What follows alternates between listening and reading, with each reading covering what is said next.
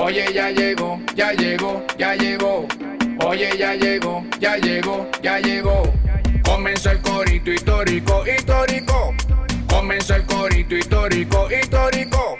El podcast en idioma de la calle, si no lo conoces, mejor que te calle. Esto es para gente común y corriente, de lo que sucede, siempre está pendiente. Con Javier Lara y Dorian Márquez. Así que para la oreja que no repito, óyeme. Panas y bellas damas, sean bienvenidos a una nueva edición de la sección de preguntas y respuestas del corito histórico Chayán se llama Elmer. ¡Eso! Ustedes saben que nosotros venimos poniendo el alma en el ruedo con la tarea porque ustedes siempre nos dejan sus dudas históricas en nuestro sendo beta, nuestro sistema para recibir todas esas interrogantes y bueno, venimos hoy a responderlas. Aquí te habla Dorian Márquez. Dite algo, profesor Javier Lara. Así es, así es, así es. Porque este es el Corito Histórico, el podcast donde te contamos la historia de Venezuela de una forma clara, concisa, amena y entendible. Es decir, como no te la contaron tus lamentables profesores de historia de Venezuela del bachillerato, que son la razón por la cual terminaste votando por Chávez. Igualmente, no olviden que el Corito Histórico es el podcast que te enseña. Y si te descuidas también te preña, pero solamente si tú quieres, bella dama, solamente si tú lo deseas, porque en este podcast siempre vamos a estar abogando por el consentimiento cuando dos personas, para mejorar sus relaciones interpersonales, para llevarlas al campo afectivo sexual, convienen en esto, o sea, nadie fuerza a nadie, sino que simplemente están de acuerdo los dos para que su relación evolucione y sobre todo para evitarse malos entendidos, para evitarse crímenes, para evitarse problemas legales y hasta la muerte. Porque todo al final siempre es inspirado por esos ídolos de la música popular neogranadina, que es el vallenato, como Diomedes Díaz, como Juancho Royce, como Silvestre, que dicen que las cosas salen bien, es cuando se hacen con sentimiento. Eso es correcto, muchachos. Trabajen en eso, trabajen en el consentimiento. Y bueno, hablando de trabajar, también acuérdense que tenemos el derecho y el deber de hacerlo, panas míos. Párense de esa cama, ¿vale? Bueno, todavía no, cuando terminen de escuchar este episodio, que está buenazo porque hoy venimos con cuatro preguntas. La gente tenía ahí su, su y que mira, pero están respondiendo de atrás. Bueno, hoy traemos cuatro preguntas. Hoy venimos con la artillería completa. Antes de empezar, como siempre, recordarles que pueden escuchar este podcast en Spotify, que ya en Venezuela hay Spotify. Entonces, bueno, úsenlo ahí y nos escuchan. Eh, por ahí, además, Javier, la gente eh, se manifestó, ¿vale? La gente se manifestó con, que eh, el Corito Histórico es el podcast que más han escuchado durante este año. Oye, sí, me ha alegrado muchísimo todas esas personas que han tenido a bien hacernos llegar sus capturas, mostrando que el Corito Histórico es el número uno entre sus podcasts favoritos en Spotify. O sea, de verdad estoy pletórico, estoy lleno de alegría. Estoy de verdad acariciando la dicha de saber todo eso. Para mí significa muchísimo y demuestra que de verdad este año ha sido bueno y que va a seguir, va a seguir siendo buenos años los que nos vienen adelante. Háblales tú, Dorian. Eh, eh, eso, eso, es correcto, muchachos. Quiero, quiero, quiero, agradecerles a toda esa gente que, que, se manifestó poniendo ahí sus capturas. Una gente que, mira, los escuché durante 1117 minutos. Hermano, ni, ni mi Jeva me escucha tanto. Y bueno, queremos agradecerle en nombre de todo el equipo del Corito Histórico, porque somos un equipo Javier, yo, mira, es Carly Roja que se lanza las imágenes y nuestro pana Manuel Durán también, ¿vale? En, el, en, en, la página web donde se pueden bajar los episodios, ¿ve? Que ahí, ahí que había que completar la idea donde nos pueden escuchar. En la página web se los bajan un wifi y una cosa, pum, y ya los tienen ahí. También salimos en YouTube, canal de Daniel Lara Farías. Claro que sí, claro que sí, en el canal de Lara Farías donde pueden vacilar el corito histórico en estreno exclusivo cuando lo tengamos a bien sacar por lo general los fines de semana. Y también pueden vacilarse allí mismo otro tipo de contenidos de plomería informativa, contenidos como las entrevistas de Alberto Franceschi, que yo me vacilo muchísimo, porque yo sí, soy alguien creyente en los lunes, ácidos anchil. Yo le digo tú, las tú eres antibicharracos. Claro, no, no, no, no, al contrario, yo soy de los que le digo a las bellas damas, te mentí no tengo Netflix. Vamos a ver los lunes ácidos con Franceschi para después mostrarte mi bicharraco.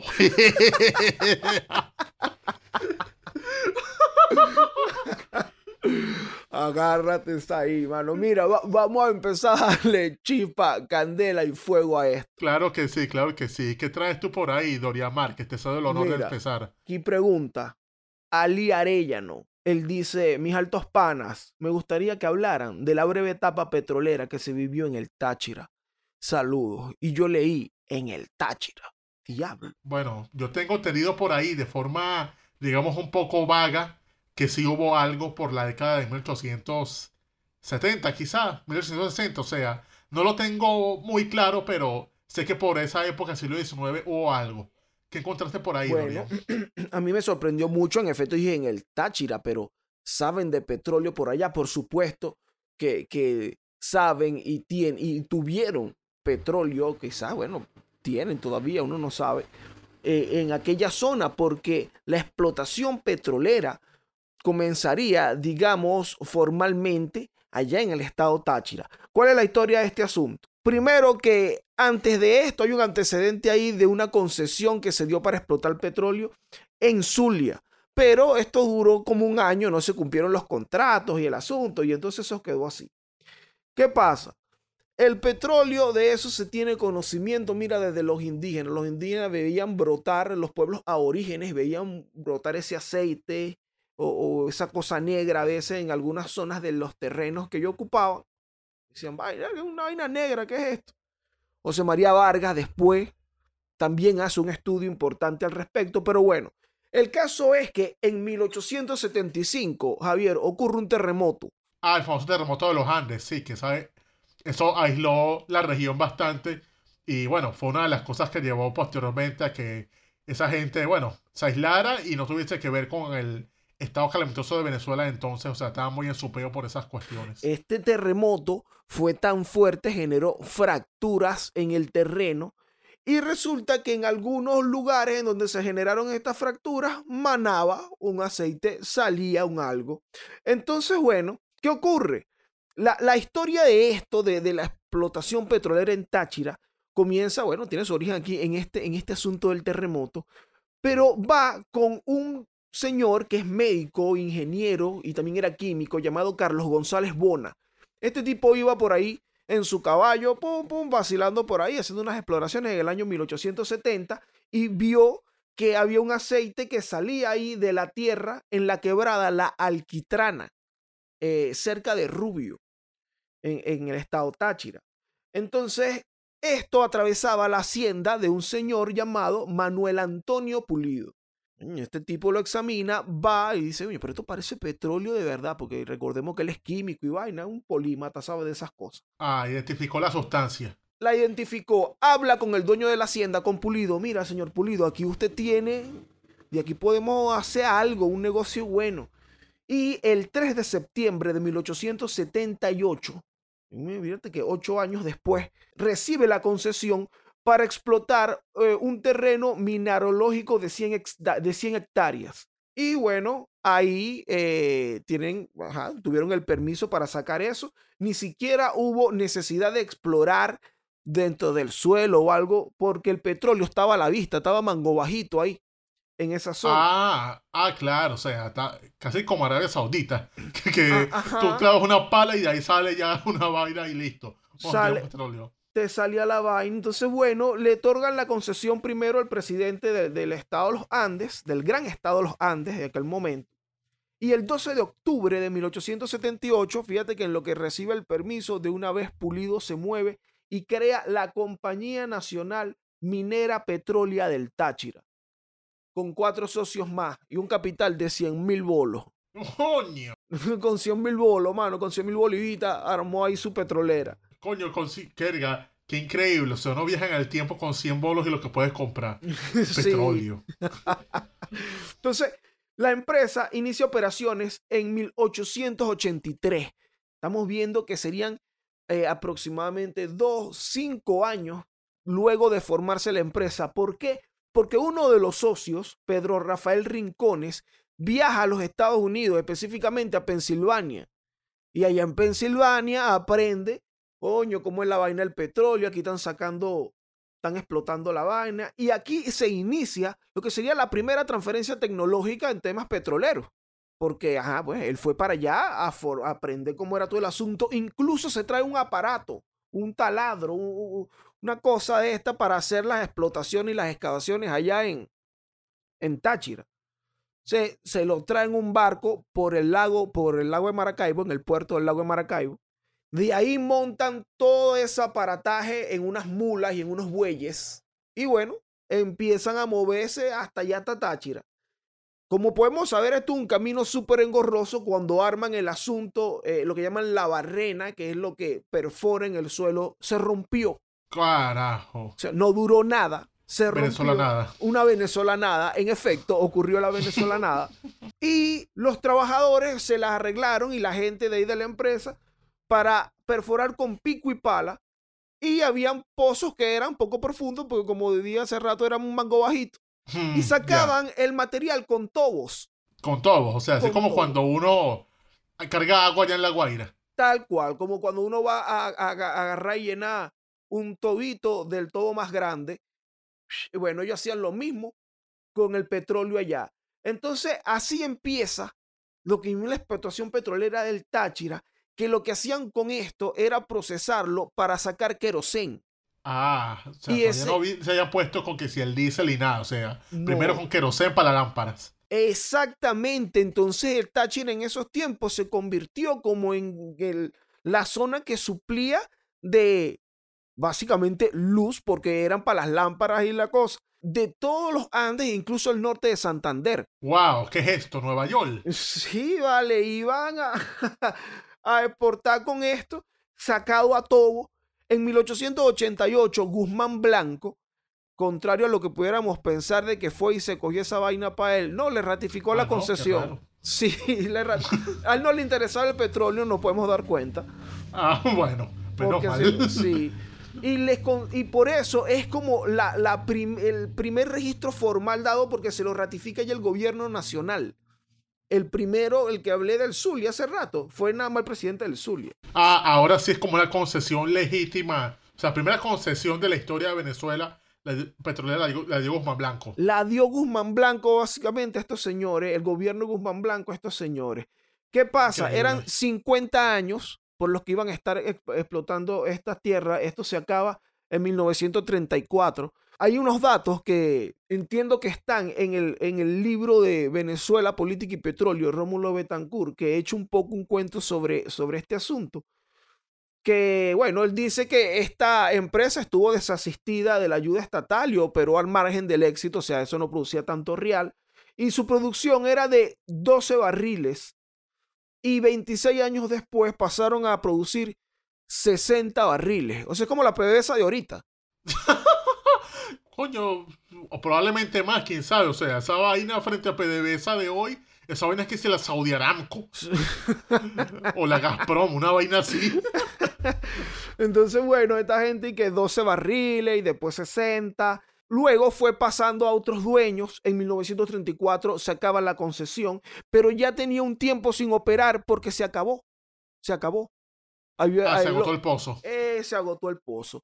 Y bueno, ahí termina esa experiencia petrolera del de, Táchira, que duraría, bueno, varios años y que es interesante cómo se convierte en una zona en, en comercial para el querosén, para que, mira, la gente que quiera tener lucecita, su lámpara, su vaina, querosencito del Táchira. Mm, claro. Y ojo, o sea, principio eso y, después, o sea, decían como que no, esto es así sencilla. Lo que no se dieron cuenta es que, coño, un poco más al norte ya en el año 1922 explotaría lo que sería el Sumaque 1. Claro, claro, que es bueno cuando sale el chorro de petróleo del piso. Claro, que hace ver esos 12 barriles de petróleo de, la alquitrana como, como una burusa, como dirían por ahí. Por cierto, en el 74, 1974, los herederos de la hacienda de la alquitrana se dieron el espacio, al, al, le donaron ese espacio al Estado y ahí hicieron un parque y un monumento. Ah, carajo. Entonces, bueno, hay un monumento que recuerda ahí como el Táchira como pioneros de la, de la explotación petrolera.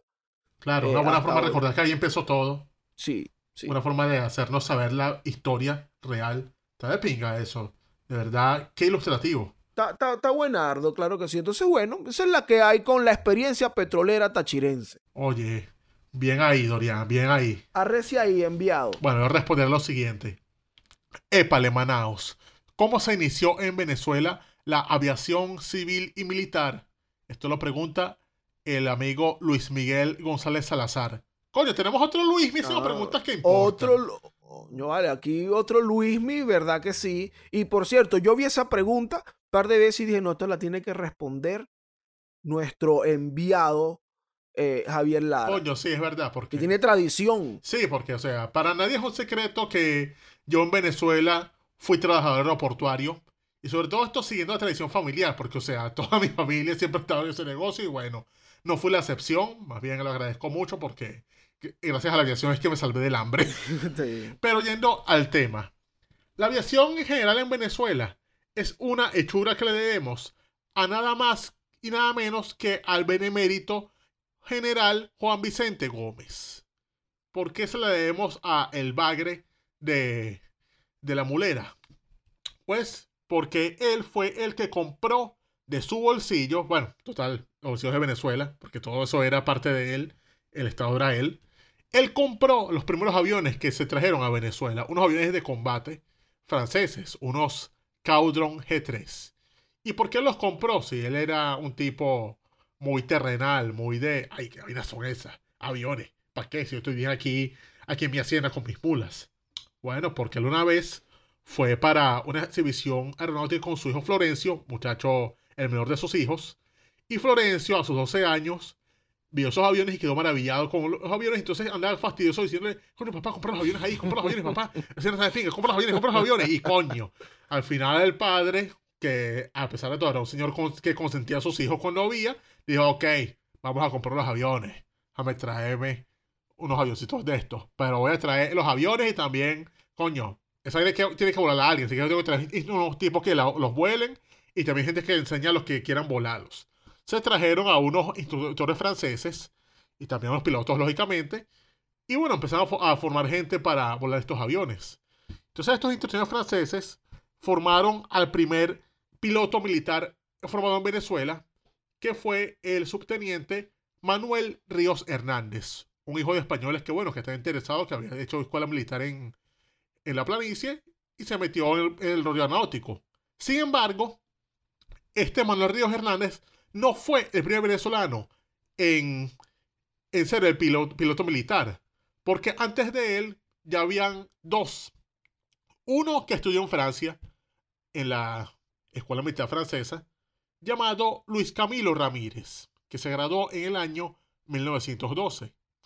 Y casi en paralelo, cinco años después, se formó en Alemania, egresando en el año de 1917 un hombre llamado Carlos Meyer Baldo o Carl Meyer Baldo, que incluso llegó a luchar para el bando de las potencias centrales de la Primera Guerra Mundial en el escuadrón de aviadores que comandaba nada más y nada menos que Manfred von Richthofen, es decir, el varón rojo, del que tanto se habla en la historia militar europea.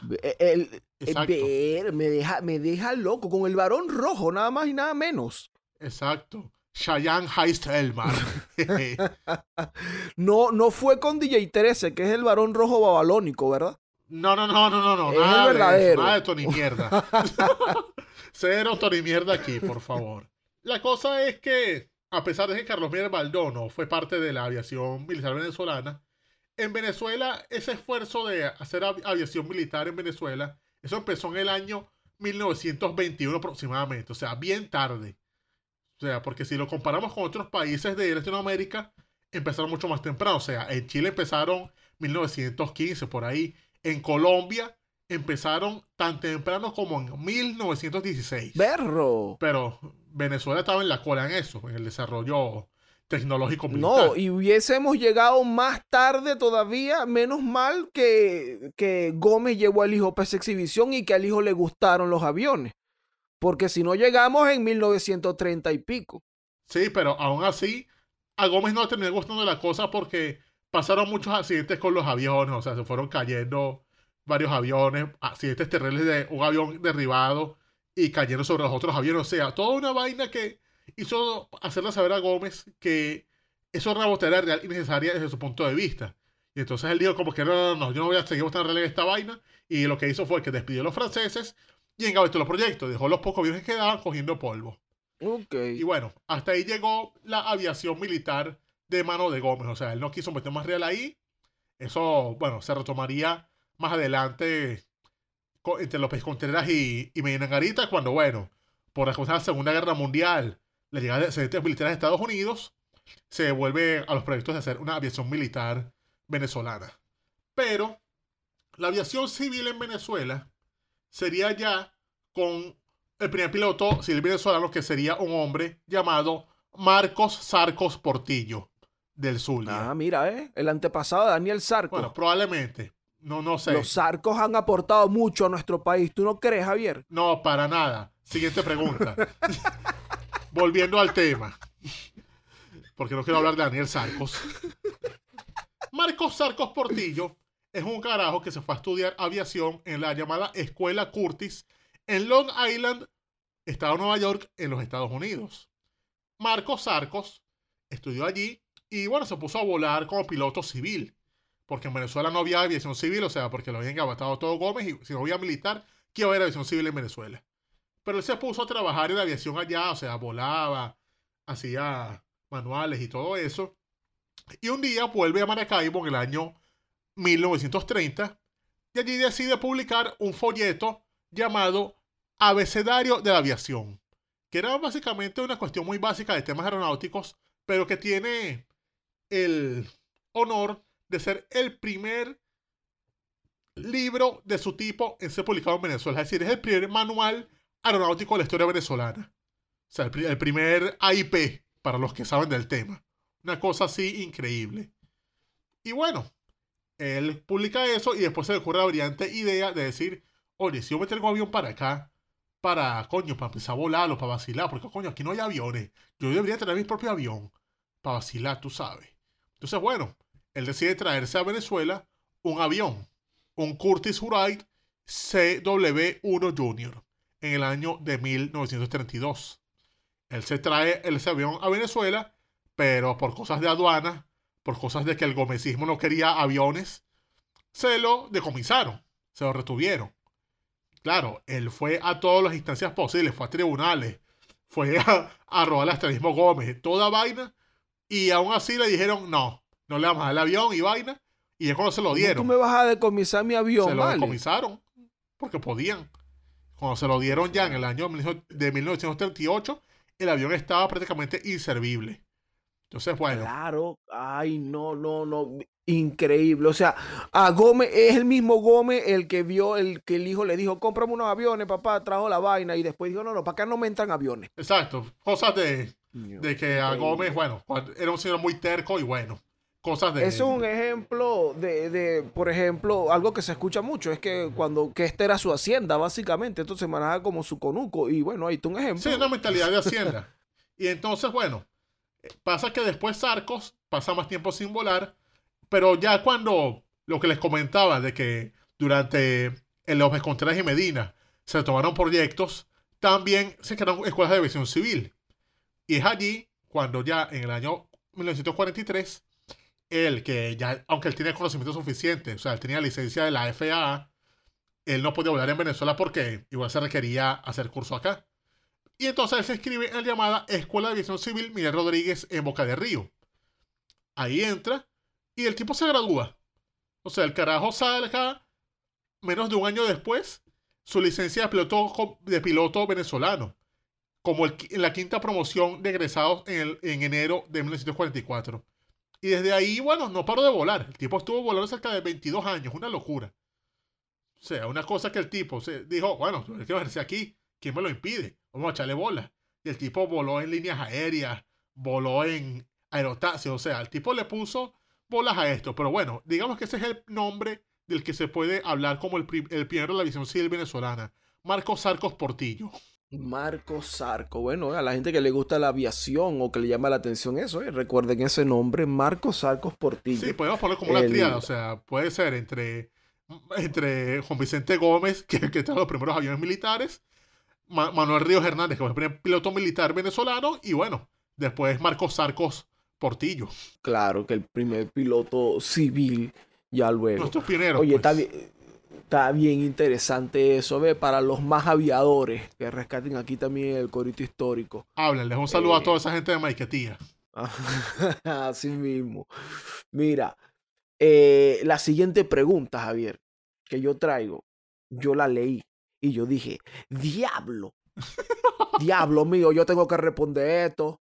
Oye, loco, este conmigo, eh, están hablando de mi país. Ah, yo creo que sé cuál es. Y sí, o sea, hay preguntas que son muy personales aquí. Que tienes que responderla a juro uno de los dos. Y esta vez te toca a ti. Así que arrecia ahí, enviado. Bueno, aquí el pan Andrés Pereira. Saludos para ti, Andrés. Siempre deja muy- preguntas muy chéveres.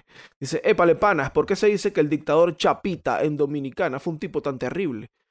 ¿Qué crímenes cometió? Y yo dije, diablo, loco, ¿qué crímenes cometió? Es difícil. Entonces, claro, aquí podríamos amanecer hablando de los crímenes de Trujillo. Entonces, por eso es que vamos a lanzar unos daticos y yo decidí como estructurar eso. Va- vamos a sacar tres crímenes en general aquí. Arrecia es que tú eres dominicano luego de esta vaina. Diles tú. Primero, que durante el régimen de Trujillo se hablan de o se contabilizan alrededor de 50 mil muertos a causa de la represión, de la tortura, gente presa y todo esto. Dentro de estas víctimas, aquí yo voy con la primera, con el primer crimen, dentro de estas víctimas están unos 15 mil haitianos de la que llaman la masacre del Perejil. Ah, hay que echarle bola para matar 15 mil personas. ¿Qué pasa? Como siempre, eso es un rasgo muy común en los dictadores o en las dictaduras, buscar estos chivos expiatorios que tienen que ver con xenofobia. Entonces, como que sabes, la culpa es de los colombianos o la culpa es de los venecos. Allá la culpa era de los, de los haitianos, incluso hasta, hoy. Hasta hoy. O hay sea, gente- tú ves a televisión dominicana Sí, y todos los opinadores, sean del PLD, sean del PRM o sean de los que le tiran a los dos, todos tienen algo contra los haitianos. O sea, es una cuestión muy dominicana, más dominicana que bailar bachata. O exactamente. que, o que asquerosear a la mujer ajena. Ent- Entonces, precisamente basado en esto, en la frontera entre Haití y la República Dominicana, que además siempre fue un problema inconcluso ahí al que Trujillo también a través de esto buscaba darle, darle fin, quedándose como que esto es lo nuestro. Se empiezan a correr, o sea que mira, si la culpa es de los haitianos, hay que sacar a los haitianos de aquí o matar a los haitianos. Aquí es cuando se despliegan las fuerzas de seguridad de Trujillo. Y eso ocurre a principios del mes de. al principio del mes de octubre. Es cuando ocurre esto, durante tres días. Se empiezan a matar haitianos, pero tú dirías, ah, pero ¿y cómo saben cuál era haitiano y cuál era no si esa gente es igualita? Entonces, bueno, por eso se llama la masacre del perejil, porque los haitianos hablan francés. Los haitianos dicen perejil. Ah, el acento y por ahí los identificaban y los iban matando. Yo Claro, leí algo de eso en la novela de Vargas Llosa sobre eh, eh, Trujillo. eh, es tal cual, eso, eso ocurrió. Y bueno, inicia el 2 de octubre de 1937 esto, cuando van toda esa fuerza de seguridad, incluso también tenían su círculo bolivariano, sus civiles ahí armados y todo esto, con machetes, a correr haitiano, a matar haitiano, ¡epa! Oye, de lo mío, diga perejil. Pe- perejil. pum. Ajá, ¡pum! Muerto. Así empezaron todo ese montón de eh, haitianos a huir hacia el otro lado de la isla, o sea, hacia, hacia, hacia Haití. También algo aquí interesante es que los cuerpos fueron lanzados porque ahí está el llamado río de Abajón para los dominicanos, pero para los haitianos el río Masacre. Entonces, Ah, bueno, en la masacre, Masacre del por eso. se Mierda. lanzaron.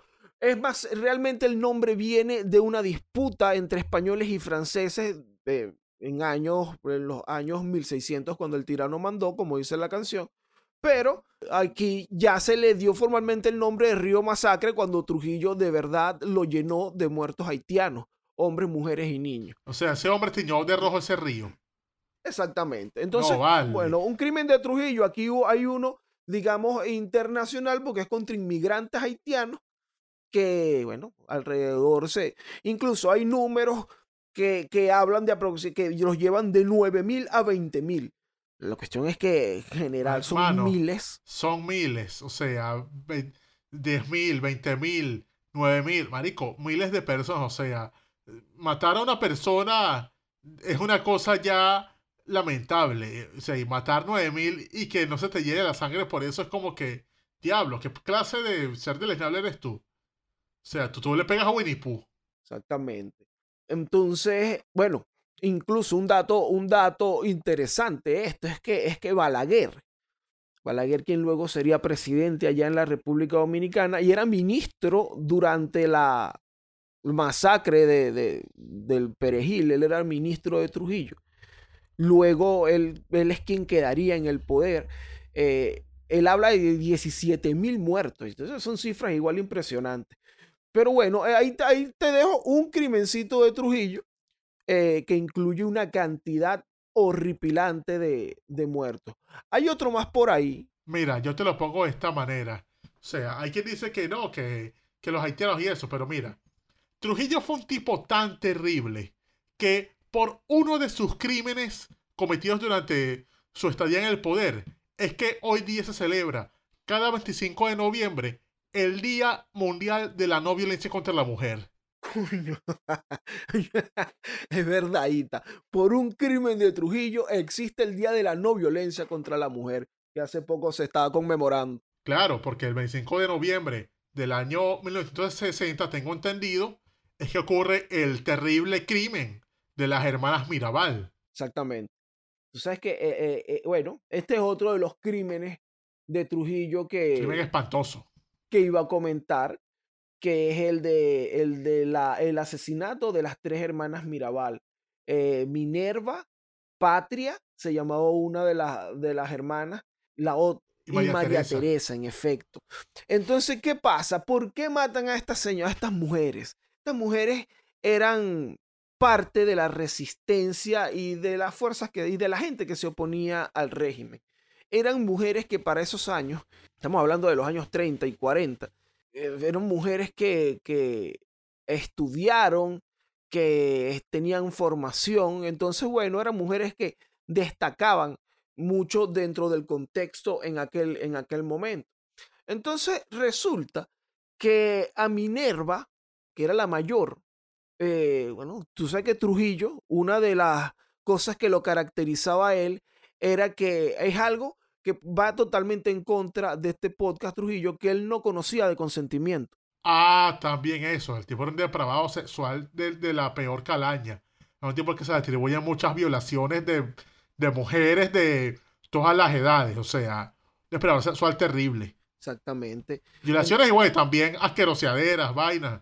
O sea, era un experto en coger a la mujer a, sus, a sus súbditos. Exactamente. Eso, eh, parte de eso tiene que ver con el asunto de las hermanas Mirabal, porque antes de que se dieran todos los problemas, él, él se sintió ofendido porque él le gustaba o él quería con Minerva Mirabal, eh, manda hacer un corito sano, un sarao, un pari en una hacienda cercana a la hacienda de los Mirabal en la zona de Salcedo, en la República Dominicana. Y bueno, obviamente hace ese coro allí y e, invita a los vecinos, pues. Y era una ofensa no aceptarle o no, o no ir a una invitación del jefe, del, del benefactor. Entonces, bueno, en efecto, fueron, fue todo el mundo y fueron los Mirabal. Entonces Trujillo como que se tiró un paso ahí con Minerva y le lanzó un, tal, ¿qué pasó, mami? ¿Qué lo que? Y Minerva le dijo, epa, hermano, conmigo no. Yo, mm. yo, amigo, tú, eres un singa tu madre, loco. le dijo, le dijo Minerva, no, bueno, Minerva le hizo saber que no estaba interesada de ninguna manera. Y ahí Trujillo. Tú eres palomo. ahí Trujillo, de eso. Ahí Trujillo se pica. Entonces, acá él cuando lo toma personal, al estilo de Michael Jordan, lo toma demasiado personal, Trujillo. es cuando empieza el asunto. ¿Por qué? Porque las hermanas Mirabal están casadas, sus esposos eran parte activa de la resistencia y, de, la, de la oposición a Trujillo, igual que, bueno, ellas también estaban en eso. Los hacen preso a todos posteriormente, a, a, las mujeres y a sus esposos. Luego de hacerlos presos, Trujillo se lanza una de que no, no vale, yo no preso a mujeres, esas mujeres no tienen nada que ver y las libera. Luego de liberarlas, bueno, ellas están ahí, ellas siguen haciendo su activismo en la clandestinidad y todo el asunto y también tienen que visitar a sus esposos en la cárcel. ¿Qué pasa? Que nadie, en ningún nadie que tuviese un carro quería llevar a las Mirabal a la, a la prisión, a donde tenían a sus esposos, porque ya era un secreto a voces que Trujillo las iba a matar. Ah, las marcó. Ajá, y ya era un secreto a voces. Entonces, hubo uno que dijo, está bien, yo las llevo.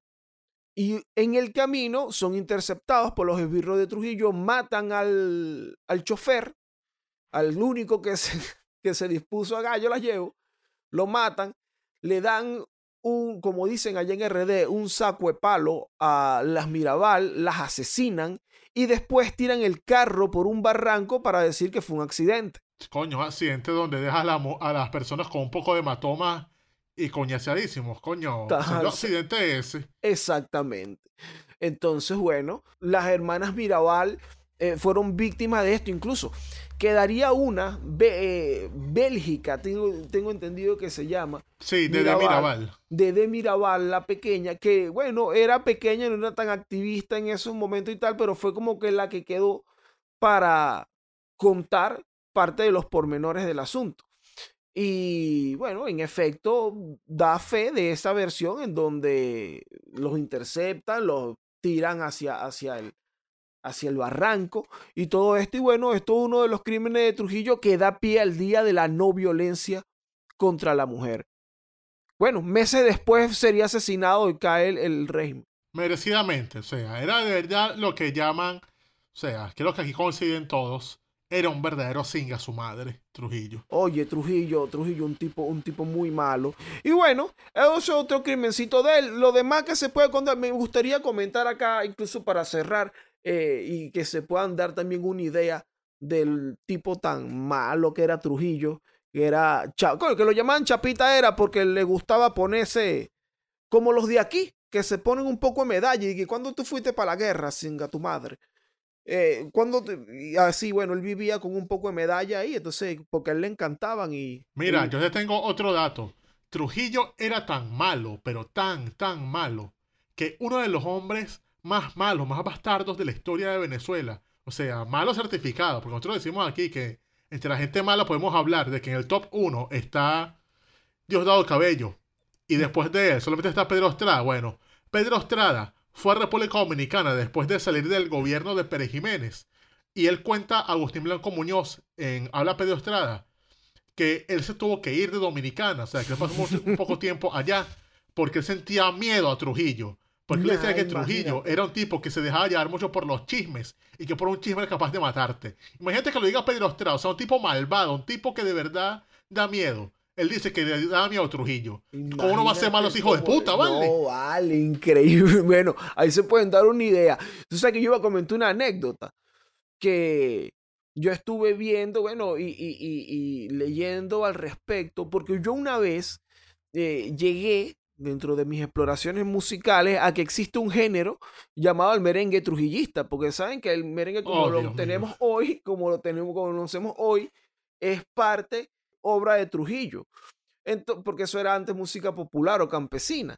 Entonces, ¿qué pasa? Trujillo tiene una canción, o, hay un grupo que le hace una canción a él que dice, ese gallo de Quisqueya es de pura calidad, siempre pica fuerte, para adelante siempre va, y dice, no lo tumban, ni con ayudas, ni con nada, no lo tumban.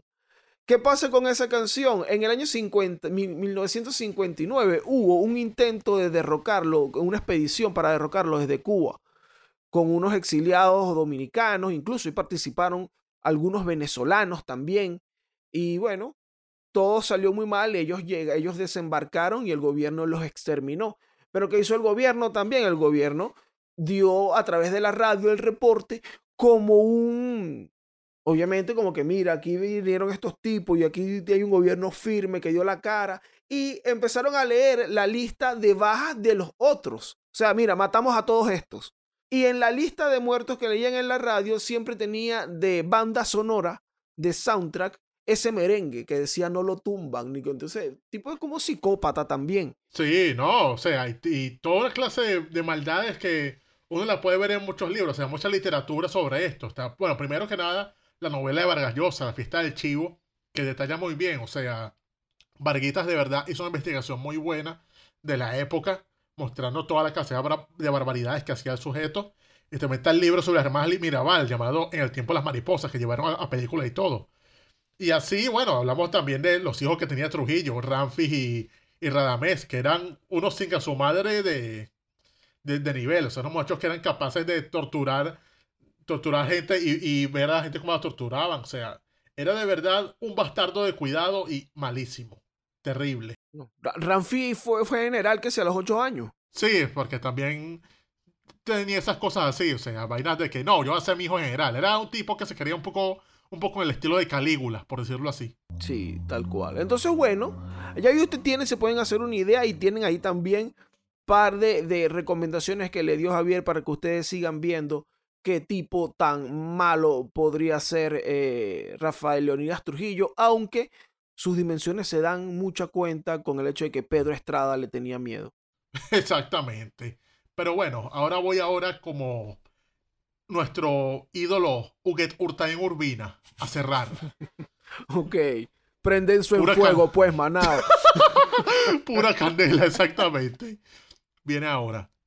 Amigos, como buen corista histórico, estoy reconociendo muchos nombres de personajes en sitios que frecuentaba en Caracas. Pero, ¿quién fue Alfredo Sadel? Y aquí viene ¡Suave! El Luis de siempre, Luis Miguel de Jesús. Saludos para Luis. Bueno, el Luis original nos trae una pregunta interesantísima y esta va sobre toponimia, es decir, el origen del nombre de las calles, avenidas, lugares y demás cosas. Y bueno, este sitio que es importante para esa gente que se vacila el fútbol en Venezuela, donde solían celebrar hace años, hace mucho, cuando los tintos ganaba juegos. ¿Te acuerdas de esa época, Dorian? o cuando, por ejemplo, ganaban Italia, España o Portugal. Se celebraba ahí. Claro. Para los curiosos, el, el, personaje que nombra esta plaza no tiene nada que ver con la Vinotinto y mucho menos con los otros equipos de fútbol. No tiene nada que ver con el fútbol, o sea, no es que si, no, vamos a ponerle esta plaza el nombre del mejor jugador del fútbol, vamos a ponerle a la plaza el bicho. Exacto. No, nada de eso. Y sobre todo, este, esa plaza, o sea, el, que da el nombre a esa plaza, ni siquiera era ese nombre real, era así como Chayán, pues. Así mismo, era como, como Elmer. Exactamente, como nuestro Elmer Figueroa. Y este artista es un ilustre llamado al, al nacer Manuel Alfredo Sánchez Luna, nacido en el año 1930 en la ciudad capital de Venezuela, Caracas. Y era efectivamente un artista musical al que se conoció para la posteridad con el título de El tenor favorito de Venezuela, porque era un tipo que tenía un timbre vocal arrechísimo, o sea, era de otro nivel. Sin embargo, Manuel Alfredo Sánchez Luna, cuando inició su carrera musical, un día lo llevan a un programa de radio llamado La Caravana Camel. Obviamente un programa sobre, de cigarrillos que patrocinaba vainas musicales. y entonces, él lo llevan para allá en el año 47 y le dicen, mira, tú quieres cantar aquí, no. Pero hay un problema, chamito, que es que verga, aquí ya hemos tenido varios Sánchez cantando. O sea, aquí vino a cantar Magdalena Sánchez, vino otro Sánchez. Coño, me dijo, nosotros no podemos tener otro Sánchez aquí. Vas a tener que meter el nombre, pana, porque después van a decir que esto real no es la caravana Carmen, sino la caravana Sánchez. Así que por favor, cambia el nombre y te presenta. ¿Sí va?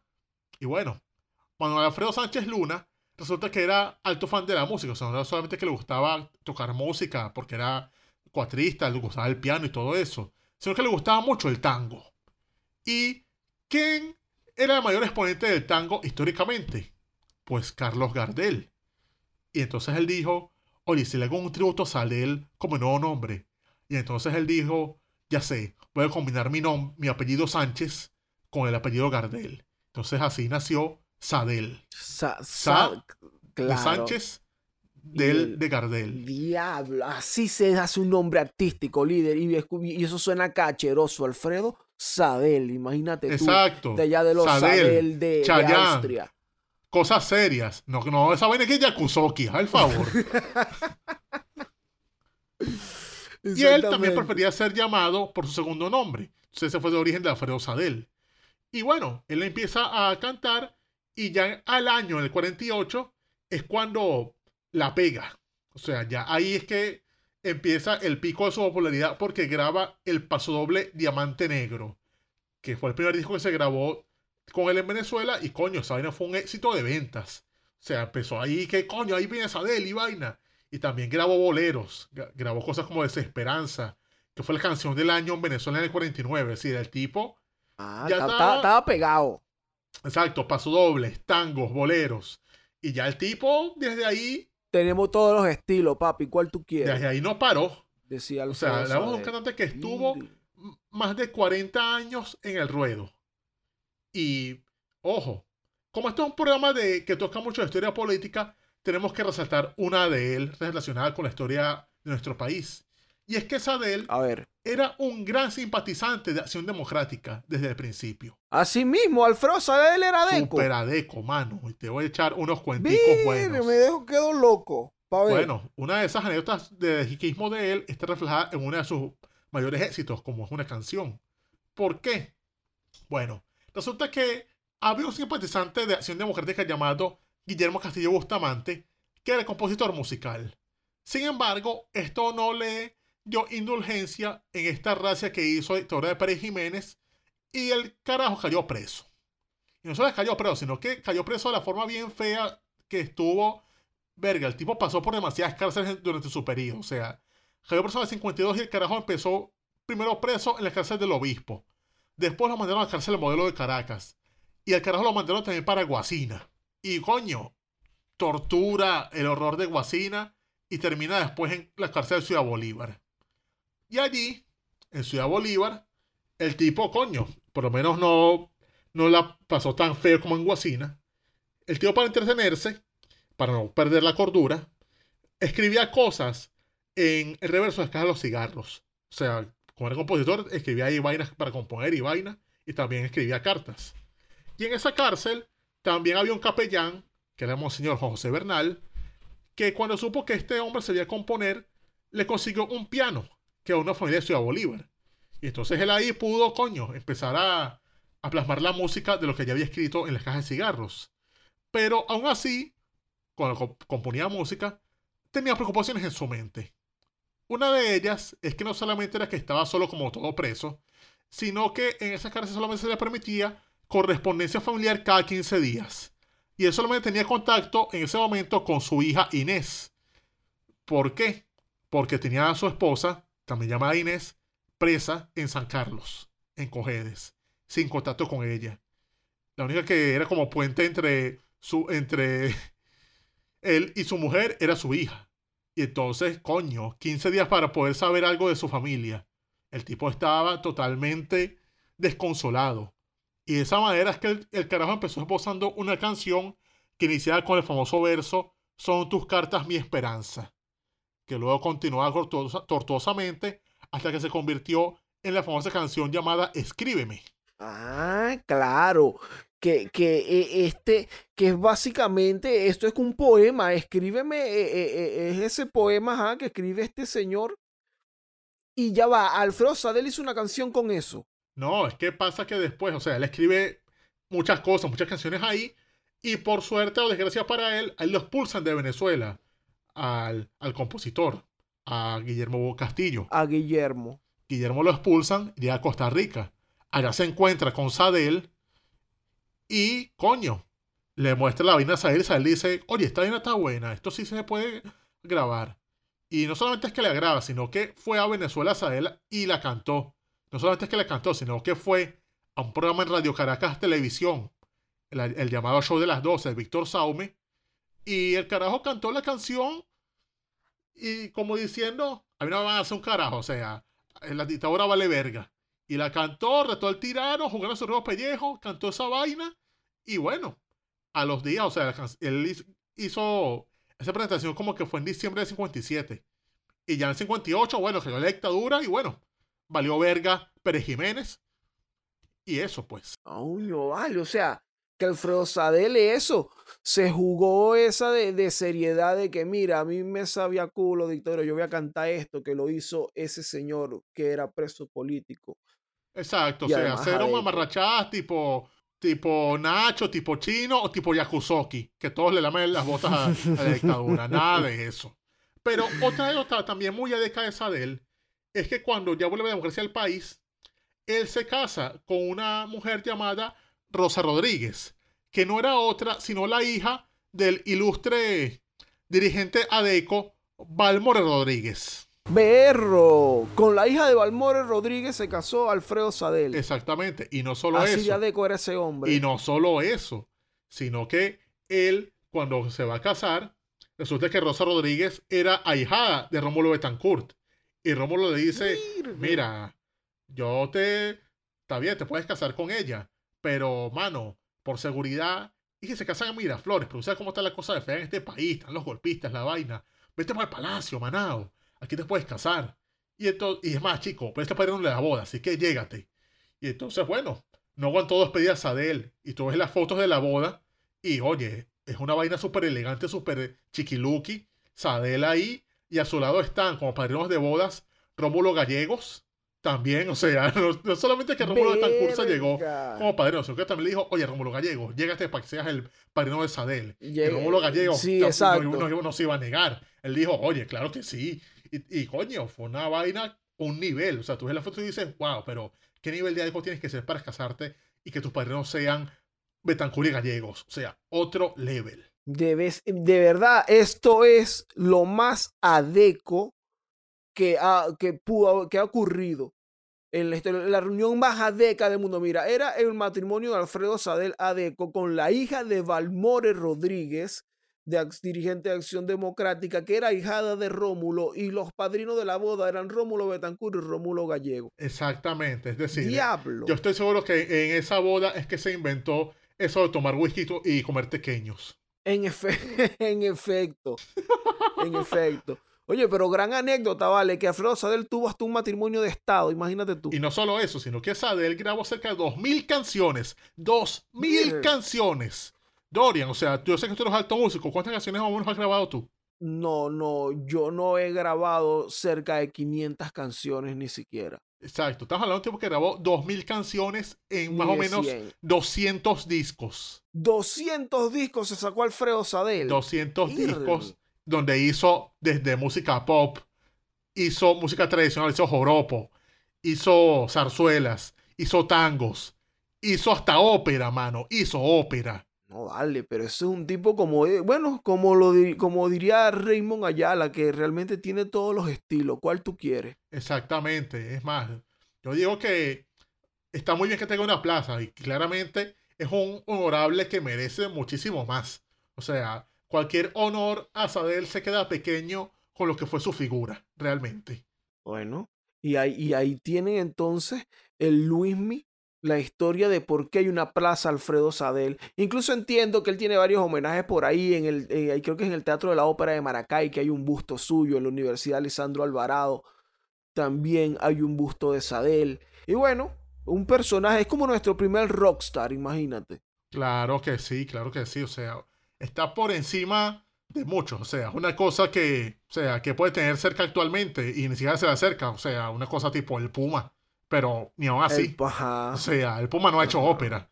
Ni la hará. Eso, pues, no tienen la, la, al final también eh, esta riqueza musical que tiene, que tuvo Alfredo Sadel de grabar, mire, que dos mil canciones, 200 discos, eh, no sé, más de 10 géneros musicales.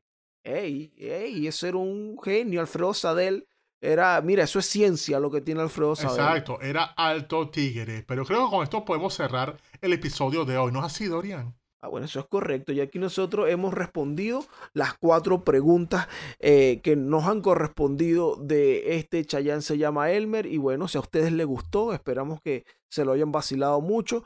Eh, si les gustó, le pueden dar like si lo están escuchando en el canal de Daniel Lara Farías. Ahí hay un icono con una manito para arriba. Cuando tú le das ahí, eso eh, bueno, nos ayuda bastante. También te puedes suscribir, ahí está el botón de suscribir o compartirlo con alguien que tú creas que le gusten estos temas y se pueda vacilar el corito histórico. Claro que sí, claro que sí, claro que sí. Pero, bueno, panas, este fue el Chayán se llama Elmer número 42. Me quité ya.